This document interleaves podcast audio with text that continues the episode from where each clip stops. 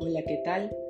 El día de hoy quiero compartir con ustedes una última nota que he publicado en mi blog, luiriblogs.com, titulada Sentidos contrarios, un amor que pudo ser.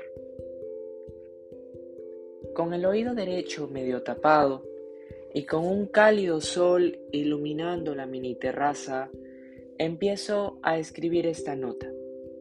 Estos días he reflexionado acerca de la fragilidad de las cosas y cómo de repente tu vida da un giro de 360 grados, creyendo tener algo sólido con una persona, habiendo celebrado un año de relación, llegando a casi convivir y despertando cada día en el sobrecogedor pecho de alguien que profesaba un amor sincero, lleno de pasión y desenfreno, para que de repente, ante un solo momento de verdad, todo se desmorone, el, entre comillas, amor se desvanezca y el silencio sea ahora el protagonista de la historia.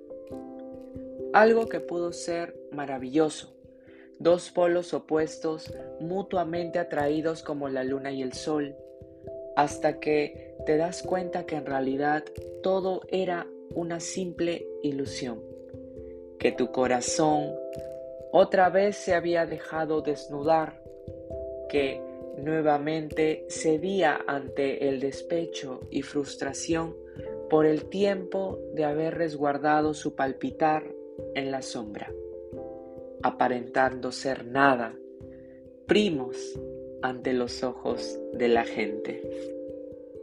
A pesar de todo, una parte de mí siempre fue consciente de las cosas y fue acumulando hechos descaradamente falsos, cubiertos por un fue solo por compromiso o conversamos temas de salud, hasta que como todo llegué a mi límite.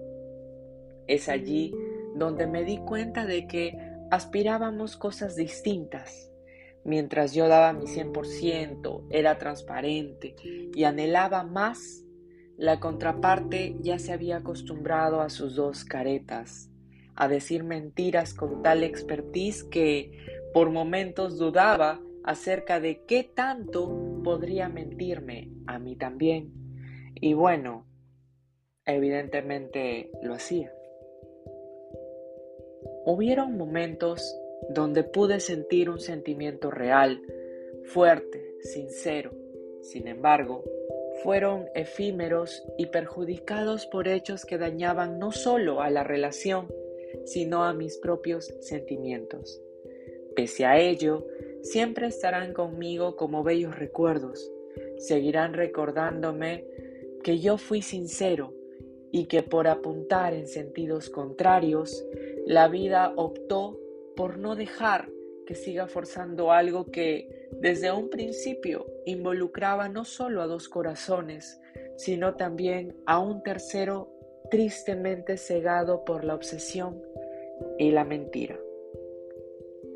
Bueno, espero que este breve relato de la nota publicada en mi blog haya sido de su agrado y estoy atento a cualquier tipo de comentario o apreciación. Tengan todos una buena mañana, buena tarde o una buena noche en caso en el lugar en el cual esté y esté anocheciendo. Un fuerte abrazo del Viri.